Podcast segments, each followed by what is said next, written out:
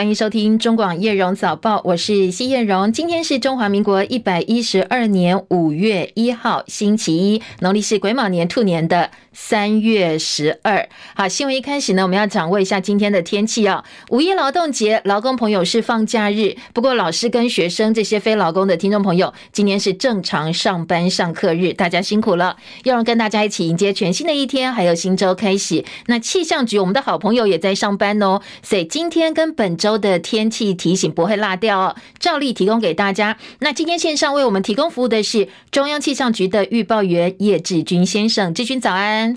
听众朋友，大家早安哦。那今天仍然是持续受到东北季风的影响，因此像是在北台湾的天气还是会比较凉一点点哦。不过随着北方的高压逐渐出海的状况之下，那其实整个温度上来讲也是会有逐渐回升的趋势哦。那至于在降雨情况来讲的话，就是以这个迎风面的东半部地区以及午午后的西半部山区，那可能还是会有一些降雨情形出现。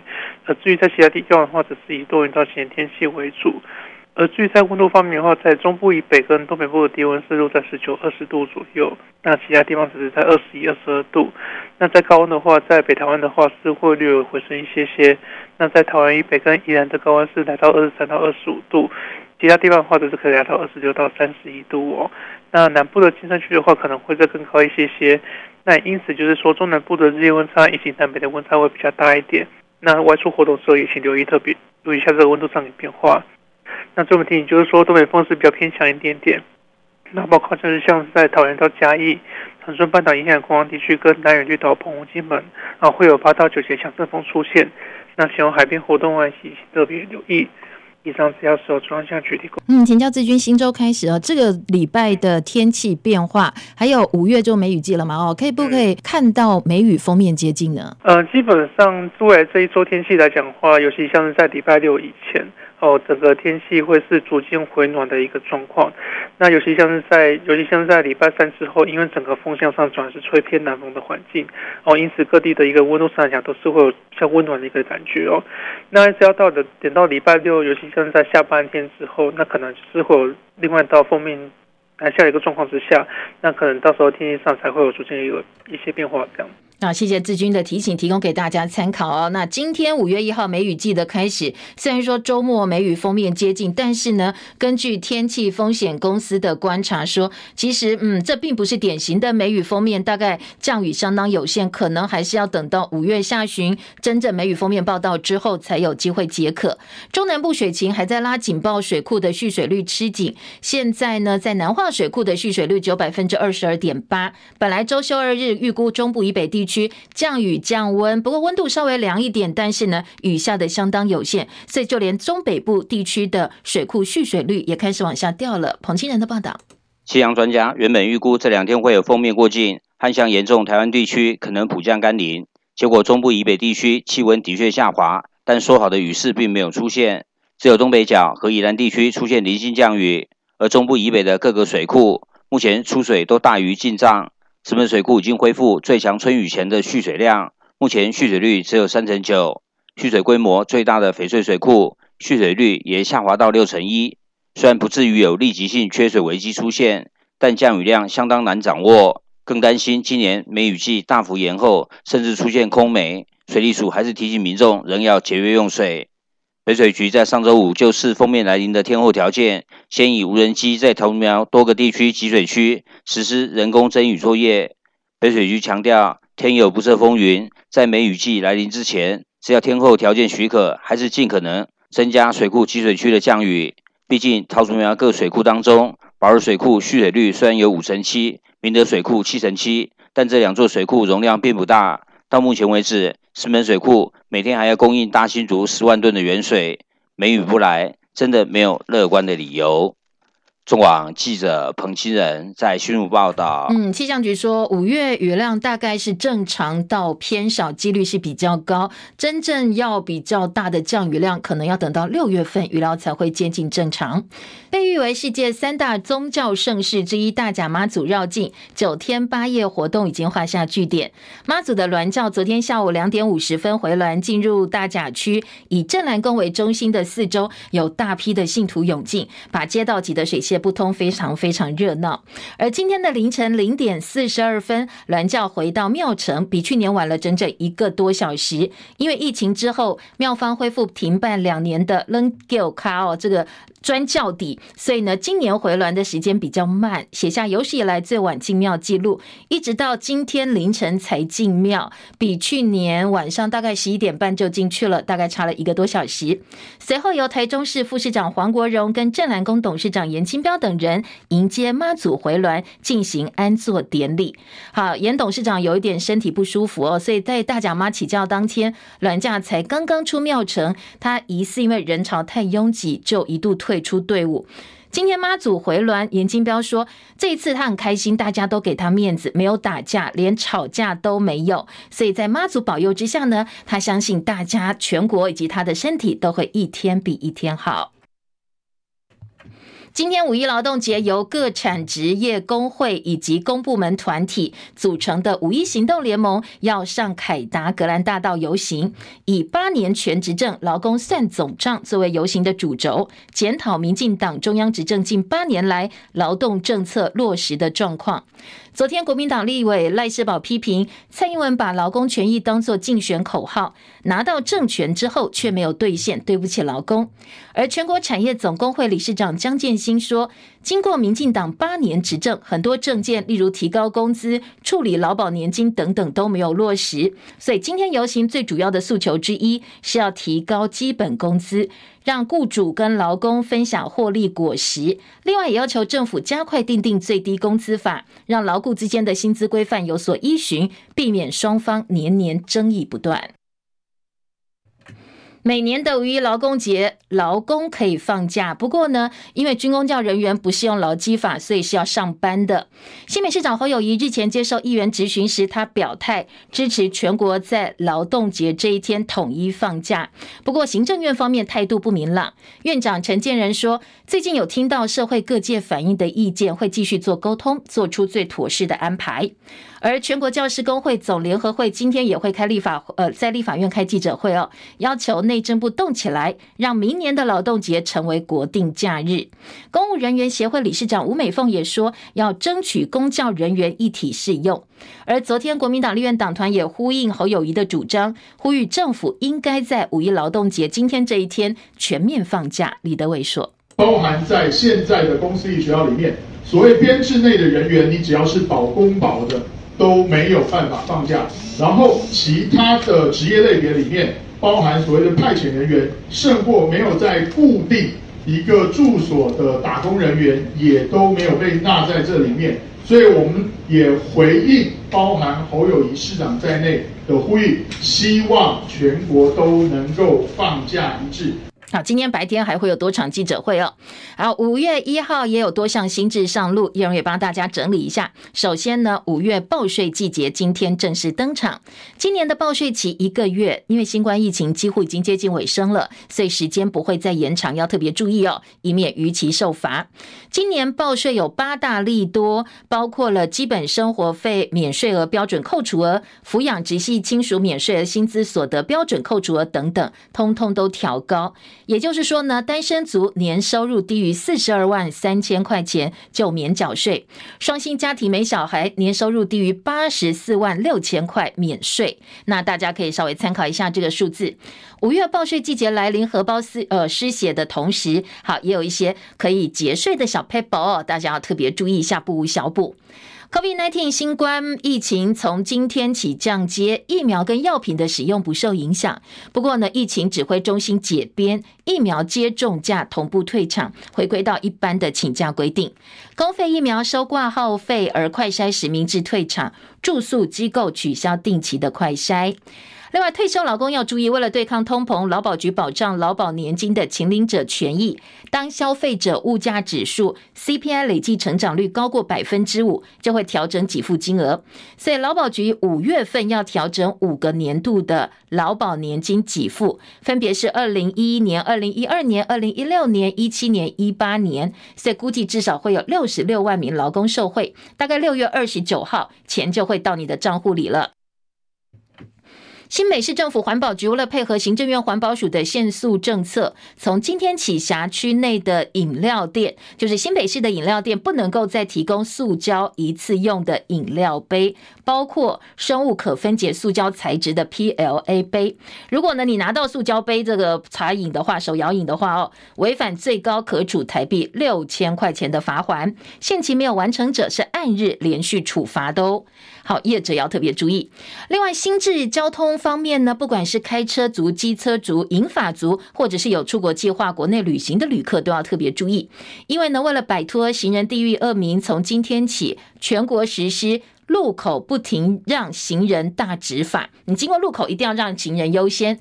四大执法重点项目包括。路口不停让行人，以提升驾驶跟行人的守法观念。汽车呢，你经过行人穿越道，没有让行人通过的话，先过，违反罚款最多罚三千六百块。还有，如果要去呃这个坐飞机的话哦，航空公司从今天起会严格执行登机双证查验，你要准备好护照，否则呢，这登机证跟护照缺一不可。如果没有落实的话，最重业者罚二十五万。要考机车驾照的话，公路总局说，接下来机车笔试会加考漫画图像式的题目，占笔试考题大概一成左右。新式考题包括你要画出有合格标章，而且正确佩戴安全帽的人像，还有戴工程帽以及没有扣好的安全帽等等，会让你去选出正确的答案。好，如果是长辈要开车，也要特别注意，因为呢，今天没有上班嘛，哦，明天开始呢，会试办七十五岁以上汽机车驾驶接受认知机能测验。要考什么呢？包括对时间的正确认知能力、记忆思考能力、判断力，还有手脑并用能力。如果没过关，就要劝导叫你不要再开车，不要再骑车了。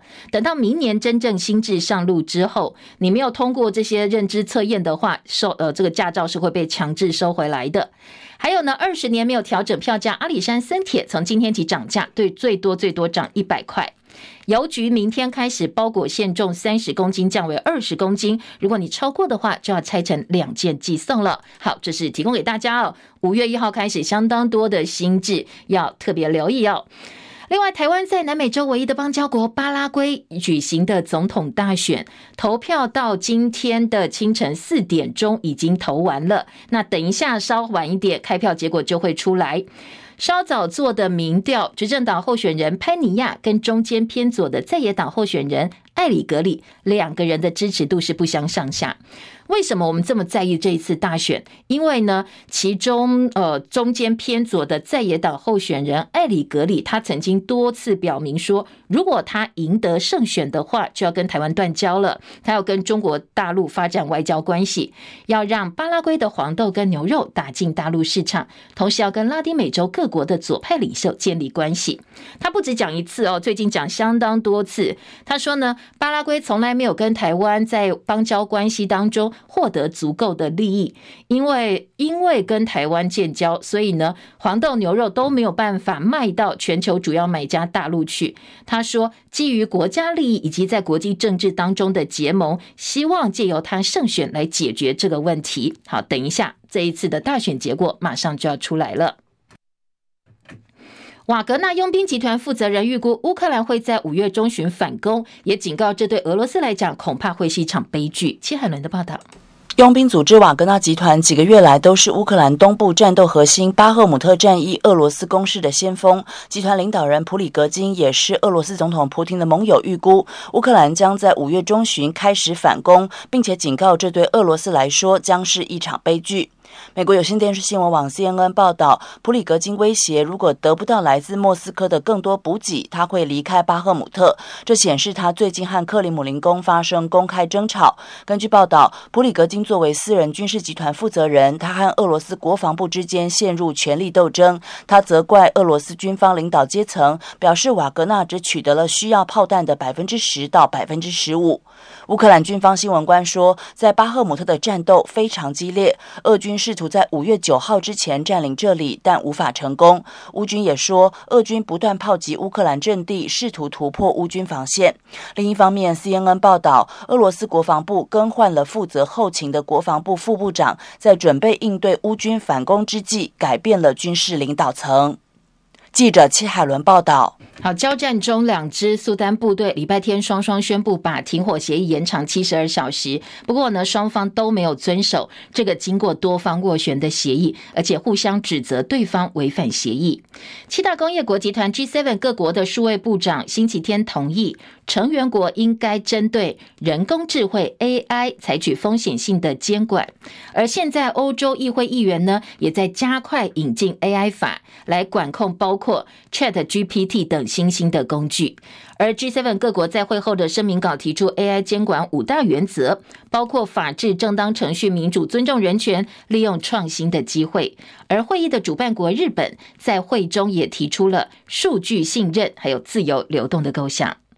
日本从上周六到下个星期天五月七号有长达九天的黄金周假期，在各地著名的景点出现了大量人潮。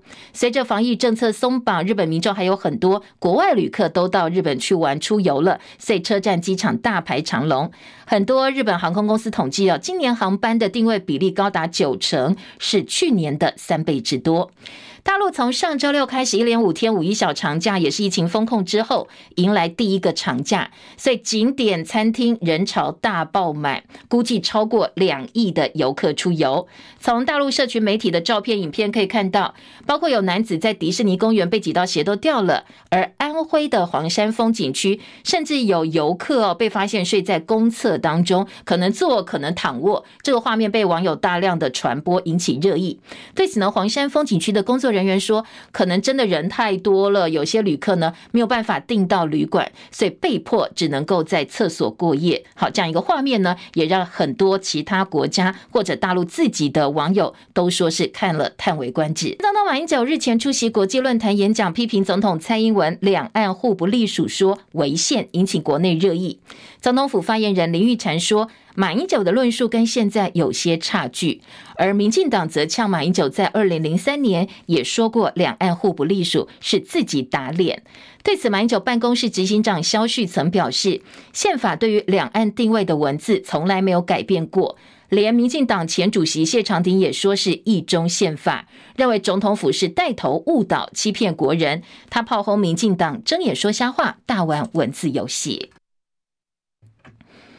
已经表态要争取国民党参选二零二四总统的红海创办人郭台铭，最近的态度越来越积极了。他昨天公开，前天公开表示说，希望五月十七号。国民党要提名人选，最后出现的是他。而昨天也在脸书贴文大谈自己的治国理念。而国民党主席朱立伦昨天并没有明确回应，对于到底要征召谁，他提出了一套说法。五月适当的时候啊，就会提出我们的候选人。那让我们的主要候选人现在都有准备好了，那我们适当的时机就会提出来。还是强调，我们最后是不是提名一个人？我们是。一个最强的战队，我们是团结合作的啊！大家成为一个团队，团结合作在一起。我想最近郭董事长也好，侯市长也好，或者每一位，大家都强调，这个就是我们最重要的目标：团结合作。所以不单我们蓝军要团结，我们也希望能够团结民众党，团结无党的朋友，团结全台湾的朋友。好，郭台铭一方面说希望国民党提名的是他，不过他昨天也松口了，不管最后提名的是他还是新北市长侯友宜，两个人都是一个团队，一定会尽力的辅佐对方。我出现的话，我一定用我们侯市长最强的强项来辅辅佐我。如果侯市长提名了，我一定用我最强的国际观、经济、科技，我来辅佐他。我们一定团结比两个人的力量。来共同建设这个国家，所以不管是提名我、提名他，我们都会一个变成一个非常坚强的团队。好，郭台铭前天抛出民进党把非核家园当神主牌，投民进党的人都生肺癌好了，引起舆论抨击。绿营痛批不厚道，丧尽天良。好，我们先来听听看哦，这个郭台铭本来的说法是什么？核四能不能重启？我不知道，这要看大家的决策。在安全有足够百分保障的情况之下。我基本上我已经表态，我是赞成的。但你要把 AI 给我用进来，台湾的女性、年轻不抽烟的肺癌的患者，各位想要增加多少个 percent？这是我们哦从另外一个领域不知道的。民进党把飞蛾家园当的神主牌，他不能拆。如果民进党不能拆，还有百分之四十的基本票源，那你们要投给他，我也没有办法。那你就生个肺癌好了。好，引起抨击之后，昨天郭台铭进一步解释说，他没有真的要诅咒谁哦，而经济发展用电是事实，不能够用爱或者是用肺发电，空污问题不应该是人民承担。投民进党肺癌的言论受到批评，郭台铭补充了，我没有要诅咒谁，但经济发展需要用电是实，是事实，但不能什么东西。来用爱发电，我们随便一个啊就可以选输了，就可以当内政部长。内政部长不干的，就把警察制度弄得一破，非常破裂。然后下来就变成主持开主持节目。对，今天来讲，我就觉得你们就他做过内政部长，他管过警察所有的人事，为什么在他任内的时候，他这个问题都没没办法解决？好，这是郭台铭昨天进一步解释。他说，改善空污问题、调整能源结构、稳定供电，势必要降低火力发电，让人民的肺少一点困扰。如果大家能够认同他的说法呢，就支持他，把票投给他哦。郭台铭另外昨天也提到采购 BNT 被政府刁难的过程。他说，只要他当选总统之后，会立刻把高端采购公文通通都解密。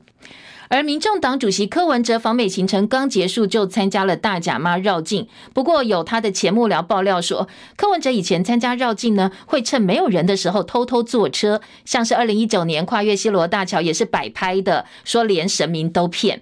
而昨天柯文哲解释说，妈祖绕境很长，当然吃饭睡觉都会停下来，本来就不是从头走到尾。那个妈祖绕境本来就很长，你知道？嗯，我们就沿着路线，本来就不是从头走到尾的。他没换班，我们不能换班还得了啊？这个，所以让吃饭呢，睡一下我们就停下来。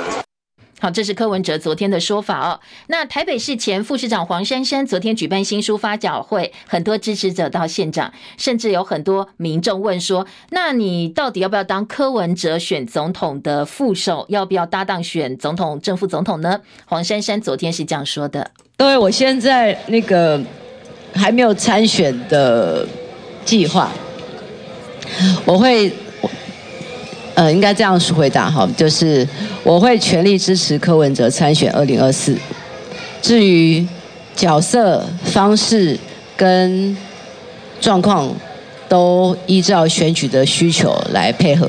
也就是说，我们就是尽全力，尽我所能，好，吃奶的力量，尽就是飞蛾扑火，在所不辞。好，飞蛾扑火在所不辞，用尽吃奶的力气来帮忙柯文哲选总统。那至于民众党流程通过之后呢，接下来也会有正式记者会，按照民众党规划，五月十七号会公布他们的总统提名人。立委王鸿薇最近爆料说，何故董事长雷仲达的女儿在他就任之后，是用呃这个分行，他直接进到分行当乡里。对此呢，何故昨天澄清说，雷仲达女儿是经过台湾金融研训院金研院公开甄试录取之后，才分发到分行任职。那现在只等是最初阶的五职等职员，而不是爆料说的十职等乡里。人来人往的桃园机场有旅客被性骚扰了。二十八号有一个我国籍女旅客在等待登机前，她准备去泰国，结果没想到被一名外籍男子尾随到登机口搭讪，最后还在楼梯间直接强吻她。她赶快去找航警帮忙，不过因为事发地点是没有监视器的死角，所以呢，她又赶着搭飞机来不及报案，呃，只能够把过程 PO 到网络上，希望呢不要再有其他的民众受害。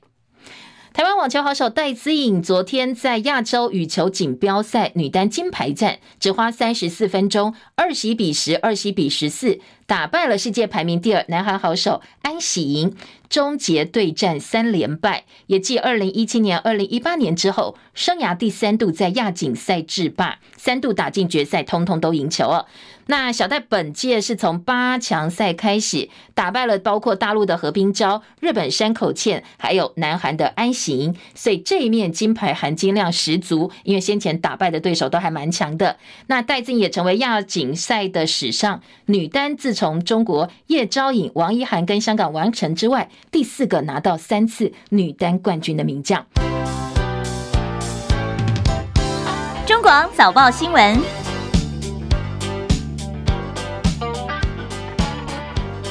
好，回到今天早报的新闻重点呢，联合报跟中时、自由时报。呃，还有两大财经报，经过一个周末之后，今天的头版焦点比较多元，主题比较分歧，所以我们直接来听听看，在各个报纸他们处理头版内页新闻有哪些不同的重点选择。先从联合报头版头条听起，联合报今天头版头条大标跟内页的三版，告诉你最新的二零二四年总统大选民调。呃，联合报民调结果是二零二四总统大选百分之三十四力挺下架民进党，蓝绿对决的话，侯友宜、郭台铭显著领先赖清德。如果柯文哲参选，蓝军最后还是小赢绿营的。所以先前大家呃认为普遍的评估，觉得如果说非绿阵营的票源分散，赖清德应该躺着选都会赢。不过今天联合报告诉你的最新民调数字显然并不是这样。根据联合报最新的调查显示，三成四选民表示最不希望看到民进党在二零二四总统大选胜出，比重明显高过国民党的一成三跟民众党的一成四。调查显示，新北市长侯友谊跟鸿海集团创办人郭台铭代表国民党参选的支持度相当，在蓝绿对决的态势之下。郭侯都显著领先民进党主席赖清德。如果是蓝绿白三组人马参选，侯郭也有机会小赢赖清德。那希望再次政党轮替的声音相当大。国民党跟民众党支持度分支持者呢，分别有七成四跟六成六，希望能够下架民进党。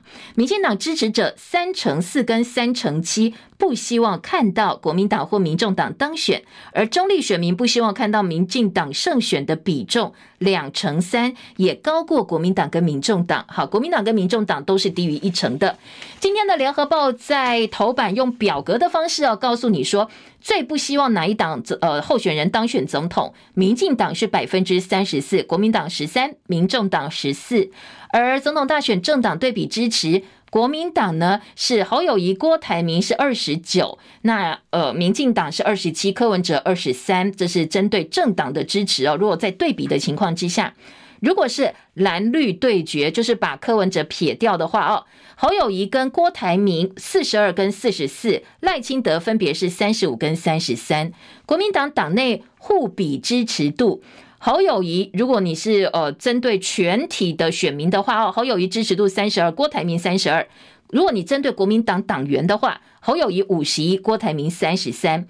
侯郭配，那在国民党内支持度四十，郭侯配百分之三十三。如果你是针对全体的选民来做调查，侯郭配的支持度二十六，郭侯配二十七。好，蓝营的选民五成一挺侯友谊出马。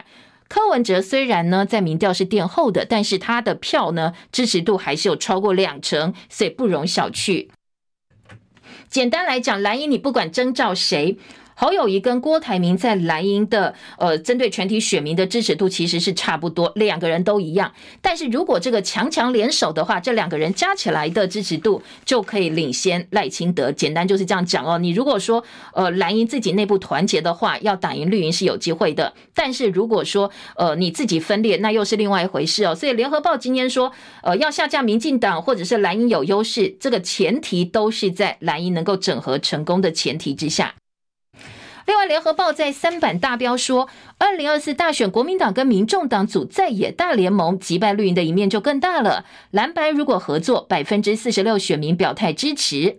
而如果你要问他说啊，那现在蓝营郭台铭跟侯友谊谁能够凝聚蓝营选民的力道？侯友谊还是略高过郭文呃这个郭台铭的，而。如果柯文哲不选，郭台铭比较获得柯粉的青睐。换句话说，支持柯呃文哲或者是民众党这一块的选民超过两成的选票。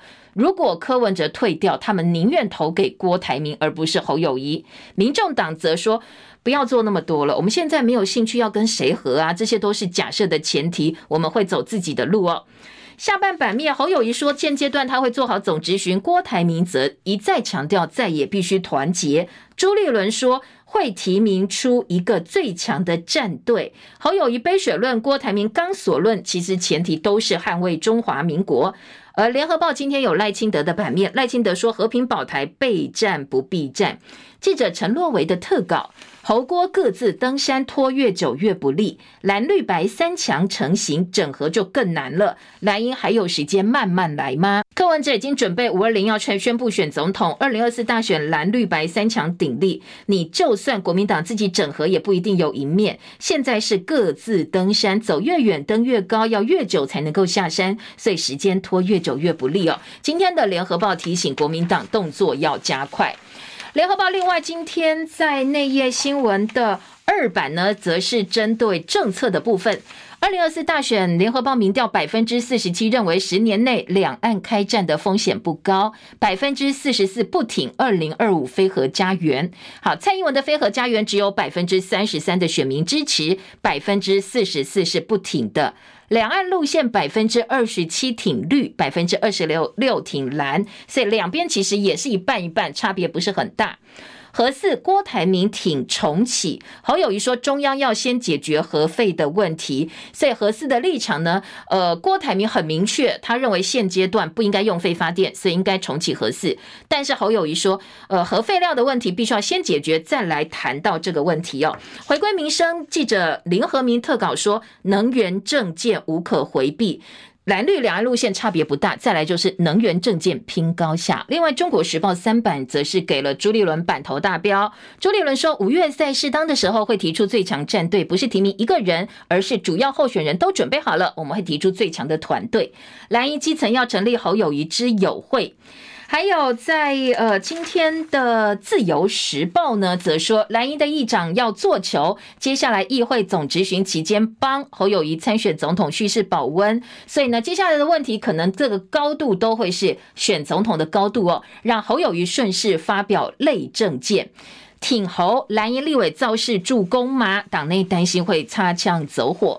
而郭台铭昨天松口跟侯友谊互补，要一起共同建设国家，组成无懈可击的团队。至于自由时报，当然今天三版给赖清德说，赖清德说。他的得票创新高，台湾就会是民主世界的 MVP。台中信赖台湾之友会昨天正式成立。赖清德说，必须要壮大台湾，把民主好处传送给中国人民，两岸持续和平发展。不过前提是他在总统大选的得票率要比以前绿营得票率都还要高，说要超越以往，更创新高，所以呢才能够让台湾变成民主世界 MVP 最有价值球员。聚焦国际情势，赖清德希望能够催出民主的票。好，这是今天的自由时报版头大标题。而中时给这个赖清德的标题是说，他喊出和平无价，重申强化国防护民主。呃，今天在中时的下半版面三版，另外有蓝绿修法抢选票，都说要放宽老农的排富门槛。郭台铭肺癌说被批失言，绿营立委炮轰不要只有关癌。劳团今天上凯道算总账，说蔡英文对不起劳工。好，这是今天的中国时报。中时今天的头版头关心的是美国对台军售，今天大标题说 F 十六 V 交机延宕，付款进度却照旧。原定今年初第一批 F 十六 V 送到台湾来，美方告知交机时程延到二零二五年，但是因为台美军售没有违规条款，所以尽管呢，我们跟人家买武器、买军备，人家不给你，我们钱都还是要一直照付哦，而且没有办法罚他钱的。所以今天在中国时报的报道当中说，我们空军跟美国买六十六架 F 十六 V 战机，本来今年初第一批就要交机，现在年都过一半了，只呃已经来到五月份了，跳票了。军方官员说，美国直接告诉我们说啊，这个交机时程再延要延到二零二五年之后。换句话说，延宕超过两年的时间，那确定是没有办法在二零二六年六十六架新机全数交机达成。目标，恐怕是不太可能的。那战机采购分期年度编两千四百七十二亿元，争取时效二十五天，马上就把他的预算通过。就没想到我们钱也通过了，那也要拨款给你了，你呢东西一延再延，延宕交货。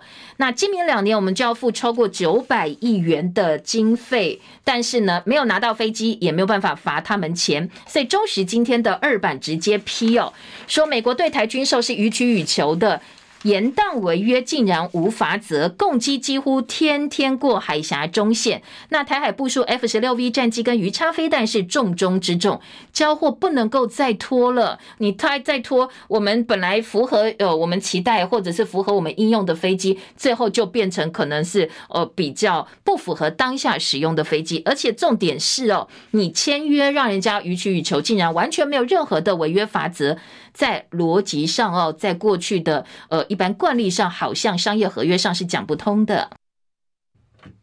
今天的《中国时报》二版说，美国还有二十五国防承包商，明天会到台湾来跟厂商谈合作。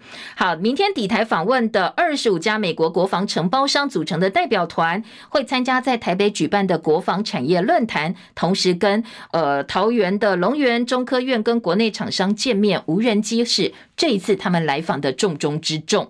当然，很多的股票类似的军工股哦，在之前说他们要来之前，早就已经。炒翻天了！中国时报今天的二版还有说，呃，在马英九呼吁各方敦促两岸避战对话，陆委会处长大班风炮口转向蓝营，马协会两岸沟通的要角被转调参事，叫做胡爱玲。中国时报、联合报今天在两岸跟国防部分的议题呢，四版要闻版版头是国造前舰没有测试。后续舰预算你先编，立委不认同，认为应该按部就班通过测试。国防部不买账，外界臆测不符合事实。好，这个是说，国安单位陆续安排学者、立委进入台船海昌厂来进行机密考察。参观正在组装当中，IDS 国造前舰的原型舰陆续释出，打算在明年优先编列第二艘后续舰的行政作业费等等讯息。立委是反对的，因为呢，前舰国造并没有通过测试，认为应该按部就班，不要先编后续舰的作业费。好，但是呢，这个东西在立委的看法跟国防部的看法不一样。投过深究过吗？专家批国防部取巧，不过也有专家说，兼顾战备跟预算法，应该要保持最大弹性。好，在质疑的部分是蔡政府试图技巧性的让总预算让预算庞大或比较争议的预算计划先过了，不管内容是什么，投过深究过，先过去。因此反对在国造原型舰测试没有完成前，先取得对后续年度量产预算的授权。不过另外一部分专家说，啊，我们要改要有时间性哦，所以要更有效率，兼顾战备跟预算法，应该给他们一点弹性。记者洪哲正，联合报的军事记者的观察是什么呢？他说，高层选举考量，国防部真的挡得住吗？前建国造明知为国军整体防卫需求的重中之重，不过实际主导者就是国安会咨询委员黄树光，说整项业务是黄树光一个人的武林也不为过。半年来陆续传出建造单位打算要先行编列后续建量产预算的消息，军方已经是第二度否认。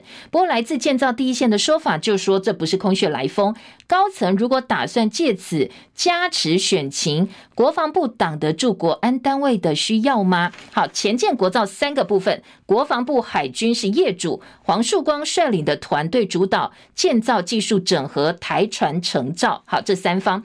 长期以来，国防部跟海军表面支持政策，但是理性采取防弊的态度。对于原型舰测试顺利与否，抱持观望，认为必须要试试看。而成造台船动员产线全力支援，不过过程当然，呃，这个有一些不太一样的地方，跟想象不太一样的地方。所以，到底这个前舰国造呢？到底是呃，真的是政治服务吗？还是后续国防部可以好好的把关等原原型舰改善缺点，通过战测，再投资后续舰，这个东西大家就可以来观察一下哦。如果是选举考量，当然就通通都推上去了。毕竟前建国造是一个非常非常漂亮的一个政舰，呃，这个政绩了哦。联合报另外呢有报道，马英九回台违宪说蓝绿激辩，绿营认为两岸互不隶属。马英九说，马说两岸跟两国是不一样的，过去讲过，但是讲法不太一样。好，再来自由时报今天的头版头告诉你，疫情癌筛检估计二点七万人没有及时筛出来，三年的疫情期间，四大癌症筛检减少两百二十三万人次。最近很流行说疫情债，所谓疫情债呢，包括在疫情期间大家该做的检查，因为到医院太不方便，而且重重的规定，所以没有做检查，该检查出来的病没有检查出来。另外一个就是，呃，对于很多疾病没有抗体哦，这些通通现在问题都出来了。也关于这一次所谓疫情期间癌筛检人数大幅减少，后续症呃这个后遗症逐渐发酵。三年疫情期间，四大癌症筛检减少两百二十三三万人次，大概有两万七千人没有办法及时筛出癌症或者是癌前病变，所以癌症现在可能会先确诊潮了。医生特别提醒，如果你本身是高风险民众，赶快去筛哦。那国建署也推到职场去筛检。今天自由时报在内页的六版说，大肠癌晚筛半年死亡率会增加百分之二十二，因为疫情延迟诊断癌症开始还债，明后年就会看到明显的数据了。粪便潜血阳性个案拖至恶化，北荣去年乳癌确诊人数上扬，子宫颈癌还没有发现个案暴增，但是疫情期间血糖控制不好，恐怕心肌梗塞会增加。好，这个是呃今天在自由时报头版头条提醒大家的几个问题，还有说新冠肺炎疫情从今天起降阶，如果你想要打公费疫苗，接下来要付挂号费喽。自由头版二提是创二十一年新低，中央政府债务比率降到百分之二十八点二三，减少举债，增加还债，连两年债务还本创新高。下半版面自由，还有枪手从澎湖逃出境内湖枪击案，警方抓了十一名共犯，不排除黑帮幕后教唆。王姓节目制作人四月十号在台北市内湖被人当街开了十五枪，左小腿中弹送医，枪手示警意味浓厚。经过二十天的侦办，警方呢在澎湖新北抓了十一名共犯，不过枪手已经逃到。逃出去了，从澎湖逃出去。现在这个案子的枪手没有黑帮身份，但是后面有没有黑帮教唆呢？现在要进一步来厘清。再来听到的是《中国时报》，《中国时报》今天在头版下半版面报道的是。五一劳动节全国放假，国民党这个党团是挺侯友谊的，说呢认为应该要全国放假，公教团体加入争取行列，民进党政府不敢接招，路口大执法不停让行人，从五月开始要罚三千六百块钱。联合报今天头版下半版面的标题告诉你，联合国俄乌。俄罗斯侵略乌克兰案，大陆投下赞成票。投票当天，习近平、泽伦斯基通电话，难道是大陆对俄乌战争立场转变了吗？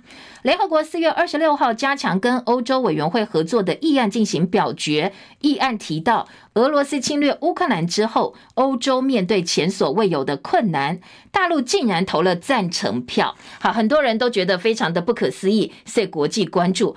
那再往前推哦，说投票当天，乌克兰的总统泽伦斯基刚刚跟大陆国家主席习近平通话，是不是因为这一通电话，所以呢，在大陆方面对于俄乌战争的立场有所转变，也引起外界的关注。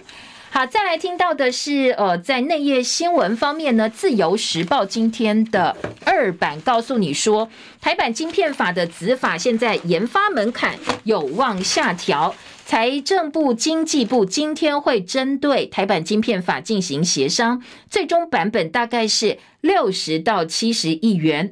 被称为台版晶片法的产业创新条例第十条之二，此法内容大致底定，最近就会对外公布。跟财政部、经济部达成共识，设备费用门槛一百亿，研发密度大概百分之六，费用六十亿到七十亿元之间。好，这是美国的晶片法，欧洲也要晶片法，我们台版晶片法。投底门槛大致敲定，希望呢本周能够预告。不过，财经报纸《经济日报》今天在三版说，从科技业的角度来看，台版晶片法的门槛还是太高了。认为符合资格的恐怕呢，只有台积电、联电、南亚科能不能够符合都不知道哦。力积电、世界恐怕是没机会，连身为全球第一大电子代工的红海也面临恐怕没有办法达标，所以没有办法获得投资减底。所以呢，财经报纸告诉你，台版晶片法的门槛恐怕还是太高了。中国时报四版版头，加拿大全龄牛肉最快下半年进口。消基会说，狂牛症疫区就有风险，叫民众不要吃啊！就算进来，呃，这个加拿大全龄全龄牛肉也千万不要吃。那只有另外又有专家说，好吧，我们不断不断退后，牺牲食安，到底我们换了什么呢？全部风险你来猪加牛哦，加起来比核电厂风险还要大。你牺牲食安交换的利益，是不是告诉大家说，我们到底换回了什么？划不划算？另外，在内页新闻，黑昌飞产季爆量，渔民说很反常。嘉义东喜乡渔民最近在嘉义、台南沿海抓了很多又大又肥美的黑昌，那有些甚至重达两三斤。现在不是黑昌的旺季渔季啊，连白腹鱼、土托鱼的渔季都过，数量也很多，可能是气候异常导致的。还有在自由时报说，动保法修正，农委会预告草案以后在夜市想要捞金鱼，恐怕不能够捞了。说农委会预告动物保护法修正，摊商禁止用游戏跟娱乐的名义把动物当作赠品交换，所以套圈圈啦，你要去换动物或者射气球换动物，捞金鱼通通都不可以哦。好，这是自由时报告诉你的。联合报文教版国际团客补贴业者批齐头式限额，美团最高补助。五十团每个月最高补助五十团，打击大旅社的意愿，恐怕会掀起界牌的乱象。好，这是呃之前很多的这个新宇航空董事长 K 董张国伟说，我们不重视观光。交通部五月要补助到台湾旅行团，美团最高五万块。不过呢，个别旅行社每个月最高限制补助五十团。有旅行社说，大旅行社也五十团，小旅行社也五十团，你这个根本就是呃超过限额，我可能就不再接。降低台湾观光的竞争力。代理教师修法，现在吵的是寒暑假待遇。代理师工会说不应该跟专任老师有差别待遇。教育部说好，那到底专任老师呢？跟呃这些代理老师有没有差别待遇？我们再进行研究一下哦。大陆加大网络执法，百度、微博被罚，第一季约谈两千多个网站，关闭四千两百个违法网站。大陆要开始整顿他们的网络了。央视公布一个台湾的航拍片，大陆点阅破亿，说呢，航拍中国第四季把台湾片纳进去，在台湾片部分未播先热，说这个点阅已经破亿了。当然是统战的视呃视角。今天联合报有这一个呃影片的一个截图，推特有新制，如果你要文章点阅，可能要收费哦。最快马斯克说。这个月就会开始上路，要向开发者收取高额的月费，取得数据也要也要付钱。那民众你去点阅想要看文章，通通都要钱。好，这是经济日报的报道。还有 Chat GPT 翻转旅游业生态。经济日报说，现在线上旅行社用 Chat GPT 帮客户设计行程，有问题的话也问 Chat GPT 帮你解决方案。那要请这些这些员工干什么？通通都 Chat GPT 就好了。好，这是今天的经济日报说，哎，好像有这样一个趋势哦。现在 AI 慢慢的要提供服务了。联合报今天的医药版告诉你，很多长辈啊，身体这痛那痛都找不到原因，原来是老年忧郁所引起的。说忧郁是老人想不开的主要原因，你也很难察觉是一种心病哦。所以适当的生理跟心理治疗，不止忧郁可以改善，身体其他的病状也通通都改善了。改善拇指外翻，今天的自由时报在医药版告诉你，拉筋可能是有一些效率哦，有有有效的。说拇指包括脚趾运动啦，站着拉筋，还有报纸的这个照片哦。今天的自由时报告诉你说，如果你有拇指外翻的困扰，可以做哪些动作来减缓你的不舒服。谢谢大家收看收听，祝福您劳动节假期快乐，明天同一时间再会，拜拜喽。